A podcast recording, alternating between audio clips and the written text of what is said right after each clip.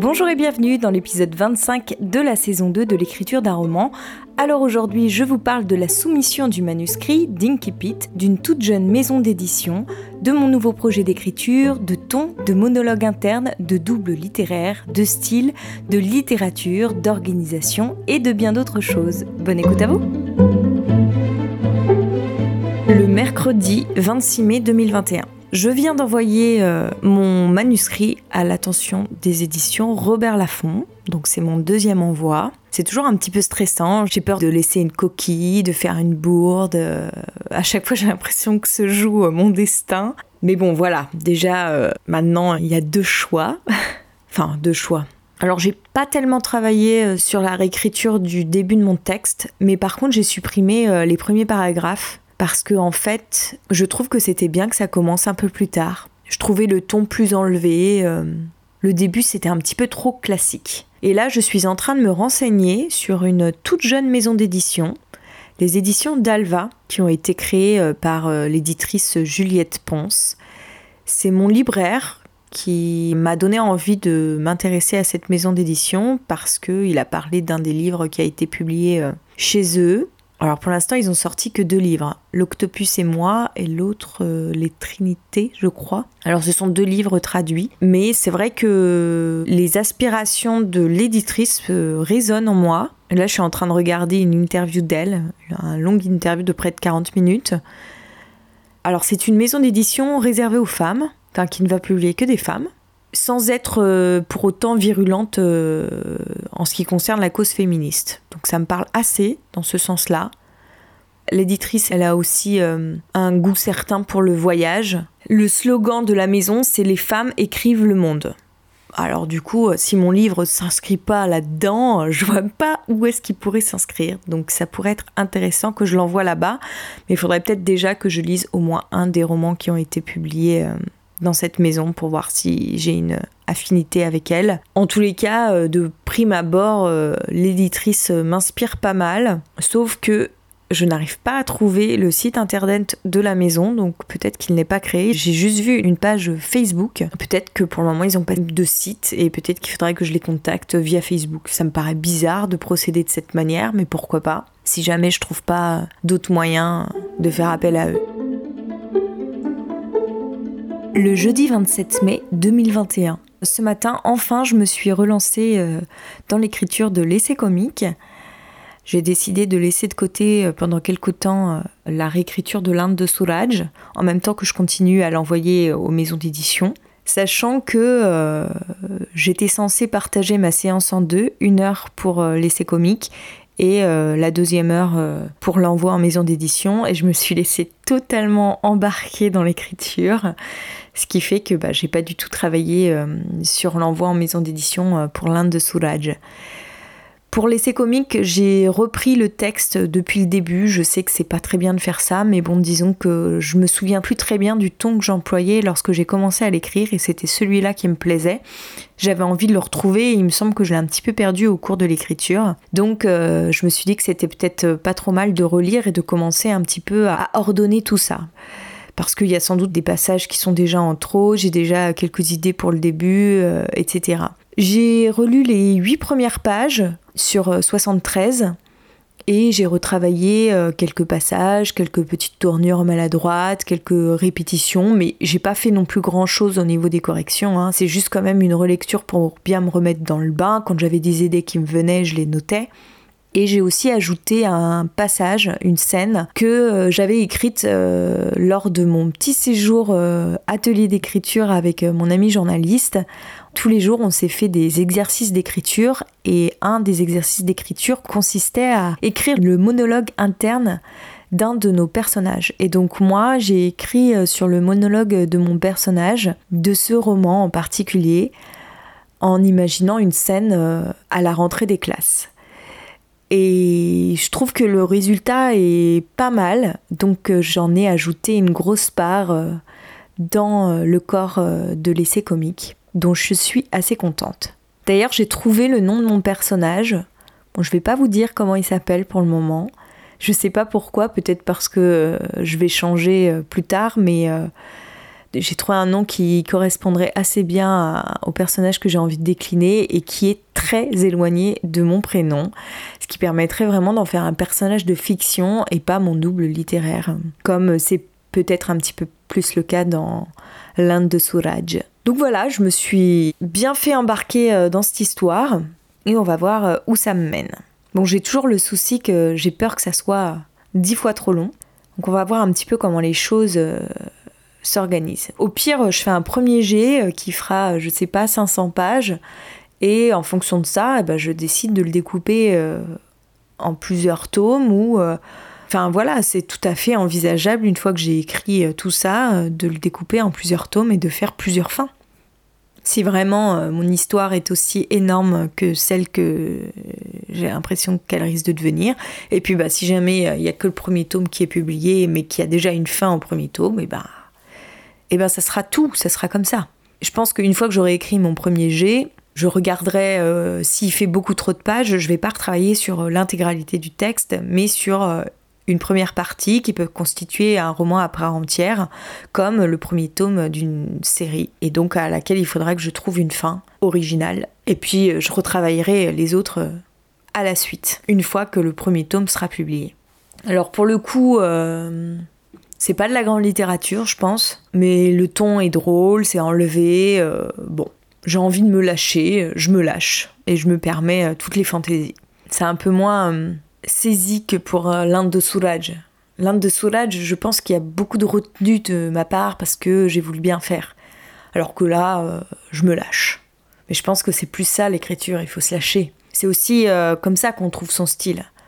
En fait, je pense que moi, je me suis beaucoup attachée au fait que j'avais non seulement envie de faire un livre, écrire un livre dans son intégralité, mais aussi faire un bon livre. Et donc je me suis mis une pression de malade sur les épaules, j'ai mis la barre hyper haute. C'est pour ça que je me suis autant pris la tête.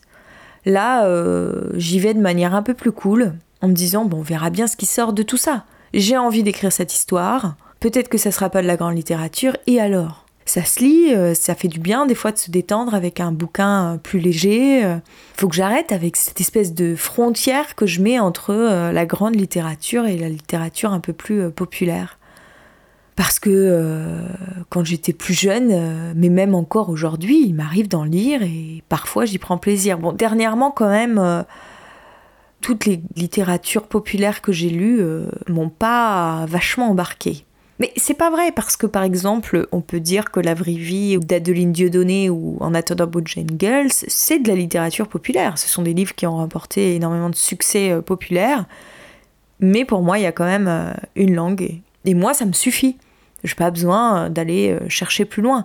Limite, j'apprécie plus ces lectures que du Balzac, par exemple. Bon, parce que c'est sans doute moins prise de tête, c'est plus d'actualité, c'est plus contemporain, c'est une langue qui me parle directement ça me demande pas trop d'engagement aussi, et j'apprécie euh, tout aussi euh, bien cette lecture. J'essaye de lire un petit peu tout genre de romans pour vraiment agrandir mon panel bah, de culture générale et puis de d'affiner mon sens critique, d'affiner euh, un peu ma connaissance de la littérature, de tout ça. Mais en même temps, là où je prends le plus de plaisir, ce n'est pas forcément dans des grands classiques. En fait, moi, je crois que j'ai une attente par rapport à l'écriture qui va au-delà de l'écriture elle-même. Comme si euh, j'espérais une espèce de postérité. je me sens un peu ridicule de dire ça, mais il y a un truc comme ça, et euh, alors que ça, euh, en fait, c'est impossible à décider. On ne peut pas savoir ce qui va traverser les siècles. Alors on peut essayer de faire un projet de la meilleure qualité qui soit, en y mettant toute son énergie et toute son âme, mais on ne saura jamais s'il va traverser euh, les siècles et les époques. Je pense qu'aussi c'est bien de faire des livres euh, actuels qui parlent de notre temps pour les générations futures, dans un sens. C'est comme ça qu'ils verront comment on a vécu à cette époque. Je trouve que c'est intéressant des fois de plonger euh, dans des livres d'un autre siècle pour voir un petit peu quelles étaient les mœurs et les coutumes, les façons de penser, les façons d'être. C'est toujours intéressant. Dernièrement, là, j'ai lu Orgueil et préjugés de Jane Austen. Et bah, typiquement, on rentre dans toute une société à une certaine époque, dans un certain pays, et on a un petit peu euh, une image de comment les gens vivaient alors. D'ailleurs, je pense que c'est ce qui me plaît le plus dans les livres qui ne sont pas contemporains. C'est de découvrir comment les gens vivaient euh, dans une autre époque. Comme quand je pars en voyage et que j'aime découvrir les rites et coutumes d'ailleurs. Ça me fait un peu le même effet.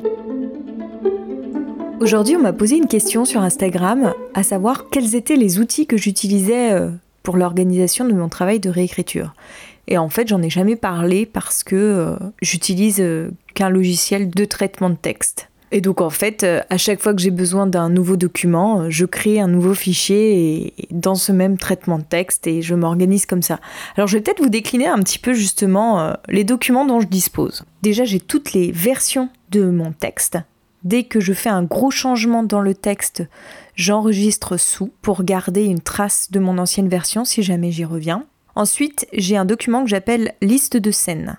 Et donc dans ce document, j'ai listé toutes les scènes qui sont ensuite devenues des chapitres de mon texte au début, c'était pour me repérer euh, dans le texte et aujourd'hui, euh, c'est devenu euh, ma liste des chapitres. Par exemple, bah, j'ai chapitre 1, premier pas, page 2, chapitre 2, le centre de tous les regards, page 5, chapitre 3, seul en terre inconnue, page 9, etc., etc. Bon, les titres de chapitres vont peut-être encore changer, hein, ils ne sont pas définitifs.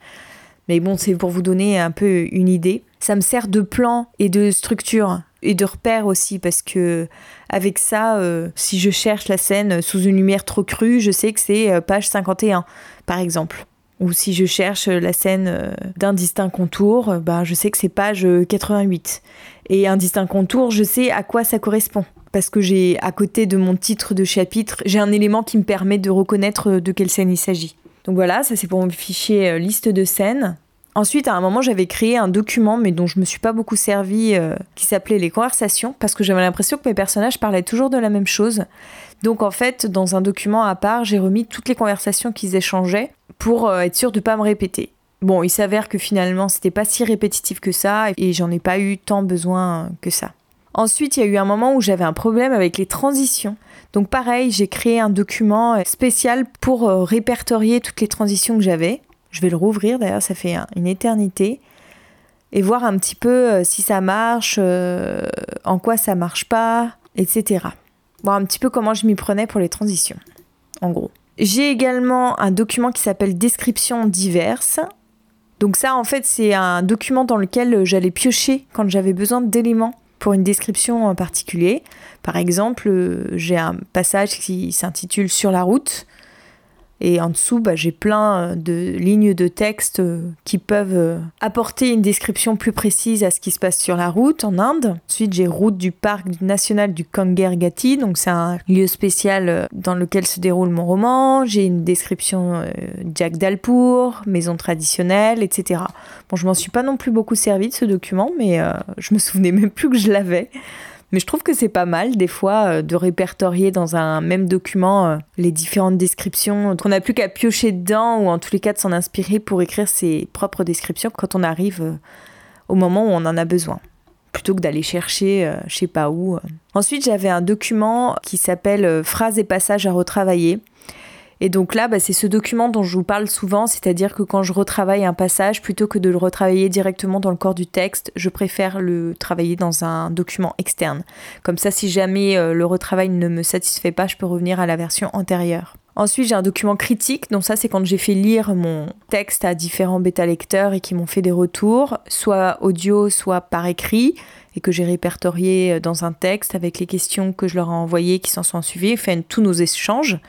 Donc ça permet de les retrouver plus facilement. Ensuite, j'ai un document qui s'appelle Résumé des chapitres. Je sais même plus ce que c'est ça. Ça fait hyper longtemps. Ouais, c'est une sorte de petit séquencier en fait où, euh, je dis ce qui se passe dans le chapitre euh, avec une phrase. Ensuite, j'ai un document que j'ai à peine utilisé. Ah si, ça c'était hyper utile au départ, qui s'appelle Personnages et lieux. Comme je me suis inspirée de mon vécu, mais que j'ai voulu en faire une fiction, j'ai repris beaucoup de personnages que j'ai croisés dans la vraie vie. Sauf que j'ai pas forcément envie qu'ils se reconnaissent et donc j'ai changé les noms de tout le monde. Et parfois, pour me repérer, euh, je me référais à ce document. Donc il y a le vrai nom de la personne et à côté, il y a son personnage fictif. Ça me permettait euh, de savoir quel nom j'avais utilisé pour quel personnage. Voilà, c'était une espèce de repère. Ensuite, j'ai un document qui s'appelle Deuxième fin. Je sais pas si vous vous rappelez, mais à un moment, j'hésitais entre deux fins. Et donc, bah, j'ai mis euh, la fin que je n'ai pas utilisée dans ce document. Ensuite, j'ai un document qui s'appelle Idées de scène à rajouter. Bah, ça, c'est pareil, ça fait longtemps que je ne l'ai pas ouvert. C'était des petites choses que j'avais notées qui m'étaient arrivées en Inde et que j'aurais bien aimé glisser dans mon texte, mais euh, auxquelles je n'ai pas forcément trouvé de place. Donc elles sont quand même toujours là dans ce document au cas où, lors d'une prochaine réécriture, elles puissent trouver leur place. Ensuite, j'ai un document qui s'appelle Retranscription des interviews. Alors ça, euh, c'est un document que j'avais déjà mis en place euh, quand j'étais partie en voyage en Inde pour faire mon documentaire, où j'avais fait énormément euh, d'interviews là-bas. Et donc, ben, plutôt que de regarder les vidéos à chaque fois, je les avais retranscrits. Et je l'avais retranscrit en anglais. Bah là, j'ai pas la traduction. Et ça, ça m'a vachement servi pour quelques passages de mon roman. J'ai un document qui s'appelle aussi résumé, donc là j'ai fait pas mal de résumés différents de mon texte. J'ai un autre document qui s'appelle résumé détaillé, donc euh, comme son nom l'indique, hein, c'est un résumé un petit peu plus détaillé. J'ai un document qui s'appelle journaux intimes. Alors ça, bah, je sais pas trop ce que c'est, je l'ai quasiment jamais utilisé. J'ai un autre document un petit peu dans le même genre, je pensais que c'était ça d'ailleurs, qui s'appelle retranscription journal. Donc moi, quand je suis partie en Inde, j'ai pris énormément de notes dans mes journaux intimes, ou carnet de bord, ou carnet de voyage, comme on veut. Et en fait, bah, j'ai tout retranscrit pour les besoins de mon roman sous un fichier Word. Parce que mon journal intime, je l'écris plutôt dans des carnets. D'ailleurs, à côté de tous ces documents Word, j'ai aussi un carnet dans lequel j'ai pas mal euh, pris de notes, notamment quand je suis en relecture mais je l'ai pas beaucoup utilisé autrement euh, le carnet euh, que lors de ces moments-là. J'ai un document dont je me rappelais plus aussi qui s'appelle monologue interne. Et en fait, il s'agit de moments où j'avais du mal à comprendre ce qui se passait à l'intérieur de mes personnages.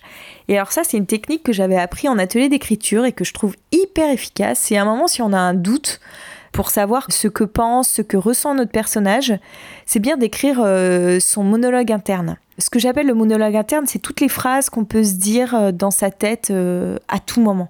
Vous savez, on est toujours en train de penser à plein de choses en même temps, on passe du coq à l'âne, etc. Donc le but, c'est pas du tout de faire un texte littéraire en tant que tel, mais c'est vraiment de se mettre dans la peau de son personnage.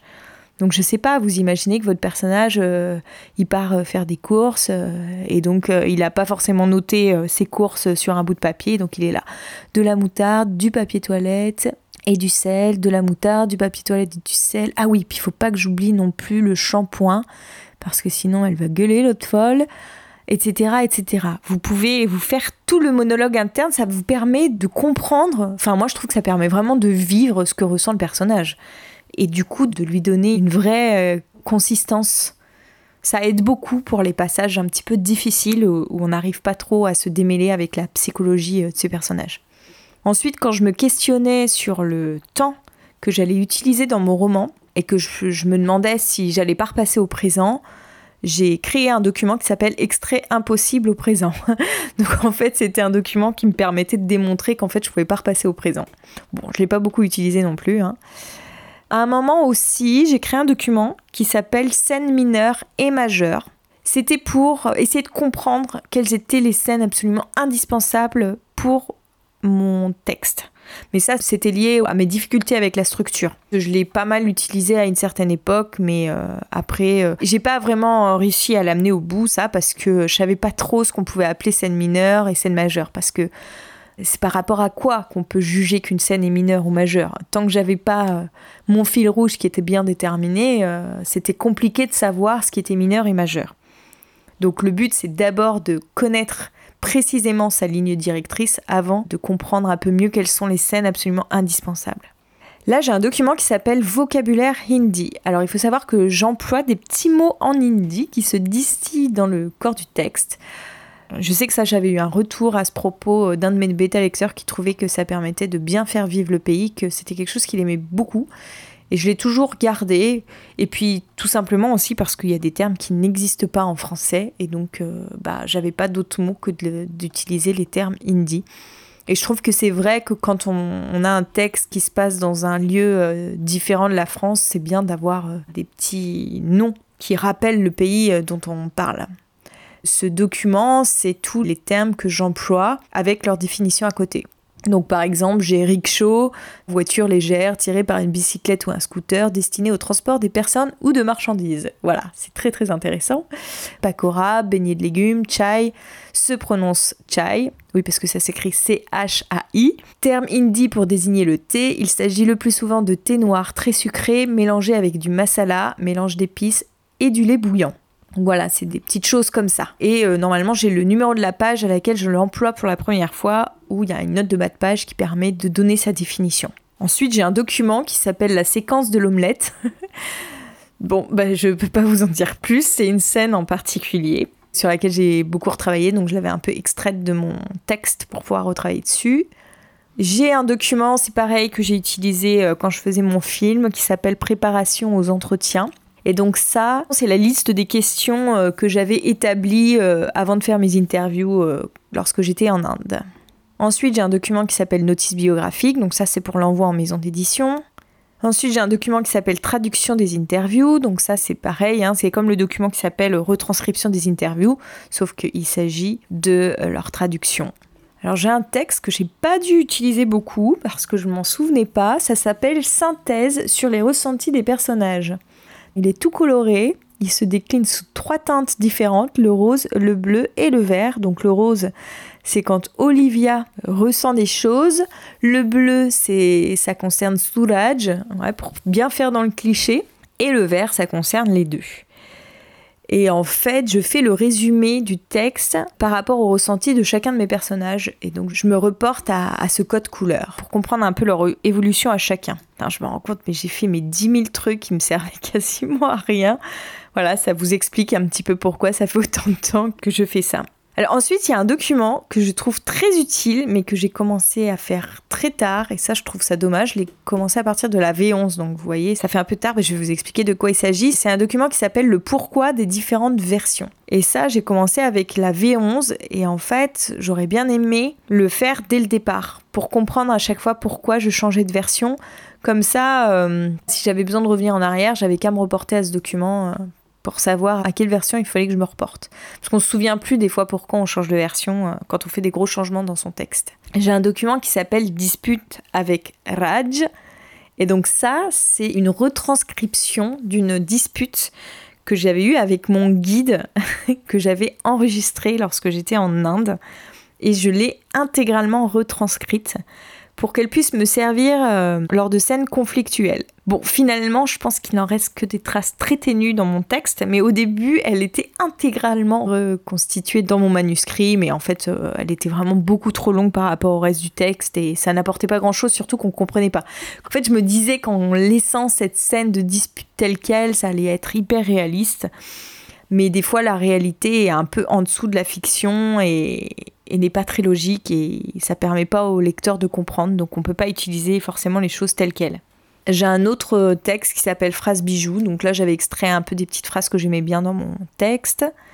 J'ai un document qui s'appelle Page d'accueil. Qu'est-ce que c'est ça d'accueil? Ah oui d'accord.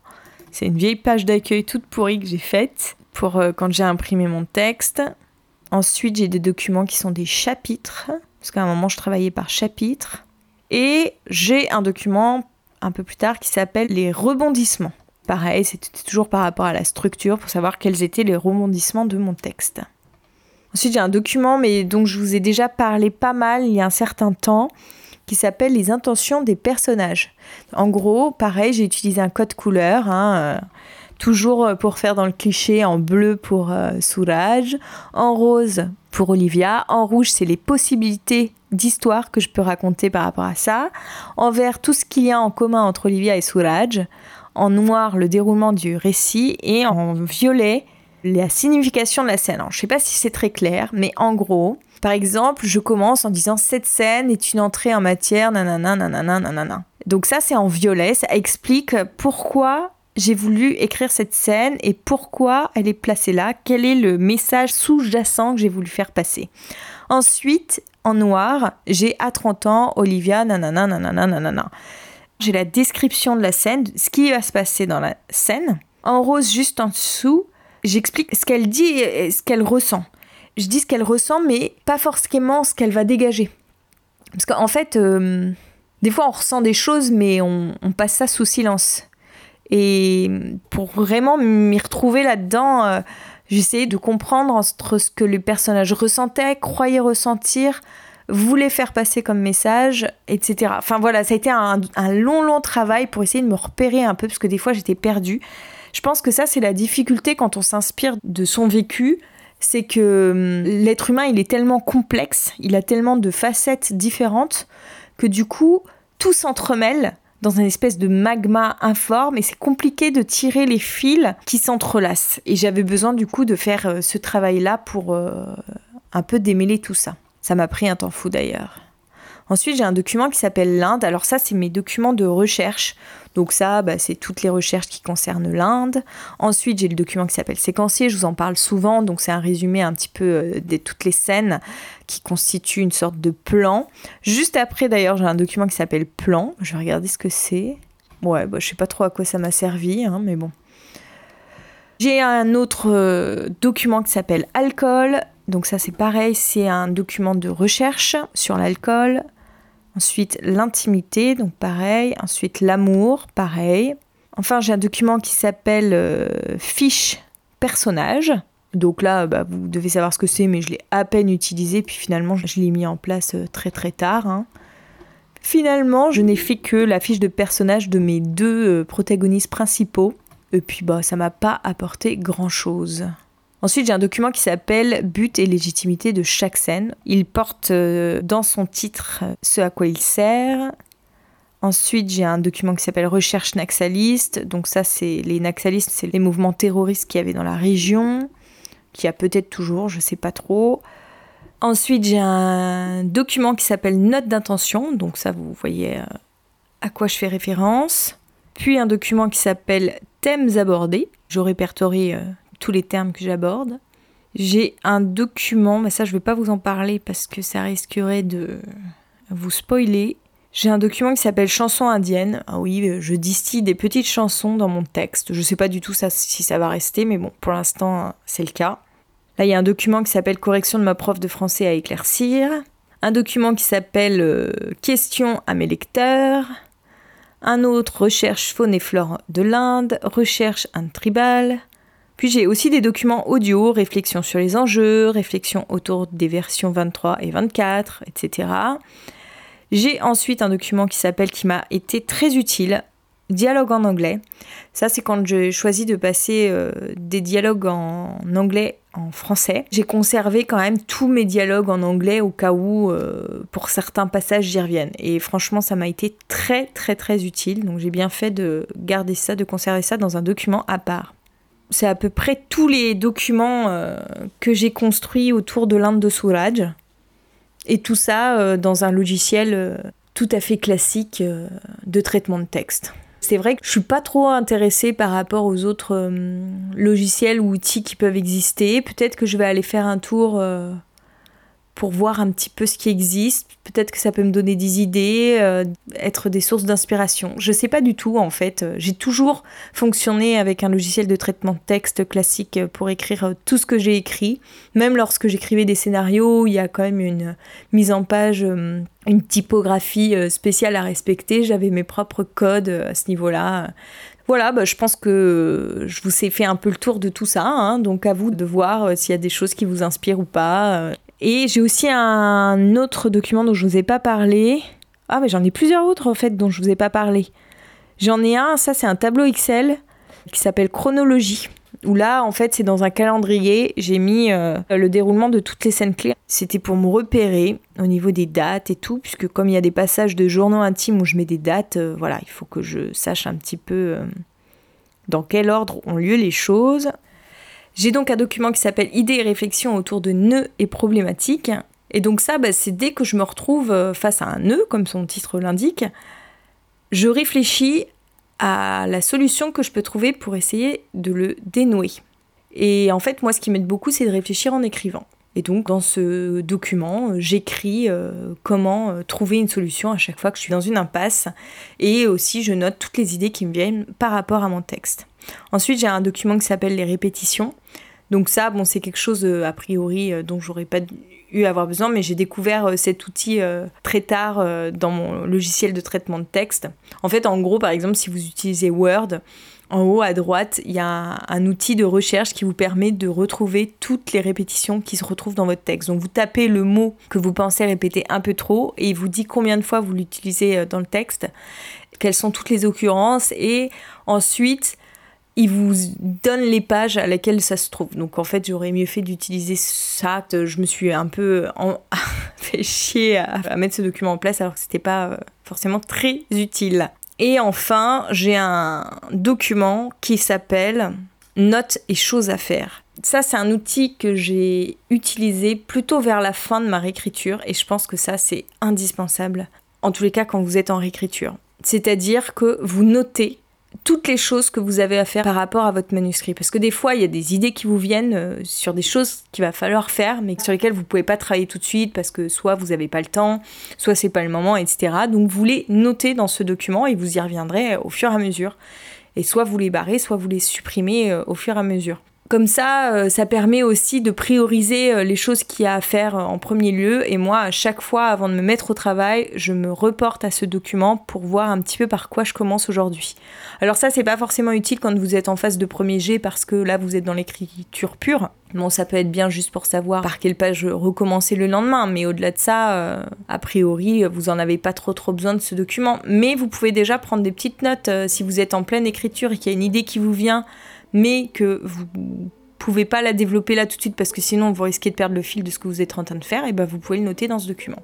Moi je trouve que c'est un document qui m'a énormément aidé et qui m'a permis d'être beaucoup plus efficace dans mon travail euh, dans les derniers mois euh, de réécriture, donc euh, je vous le conseille. Et ben c'est un petit peu près tout. Je pense que je vous ai parlé à peu près de ma cinquantaine de documents que j'ai élaborés autour de mon manuscrit. La suite de mes aventures d'apprenti écrivain au prochain épisode. Si vous aussi vous avez des questions, n'hésitez pas à me les poser via Instagram où je me ferai un plaisir de vous répondre, soit par message privé, soit par un épisode de podcast comme je viens de le faire. En tous les cas, merci à vous pour votre écoute et je vous dis à très bientôt, dès vendredi prochain, même jour, même lieu, même heure. Bonne semaine à tous et à très vite.